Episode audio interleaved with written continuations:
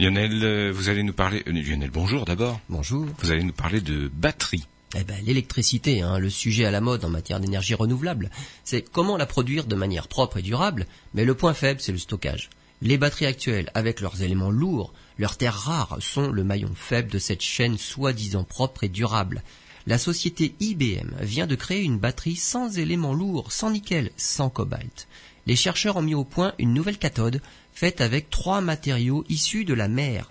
Plus besoin de cobalt extrait d'Afrique, dans des conditions plus que douteuses. Ce nouvel accumulateur dont IBM ne veut pas dévoiler tous les secrets n'est encore qu'au stade expérimental, mais il est apparemment plus avantageux que les accumulateurs lithium-ion classiques que nous utilisons partout.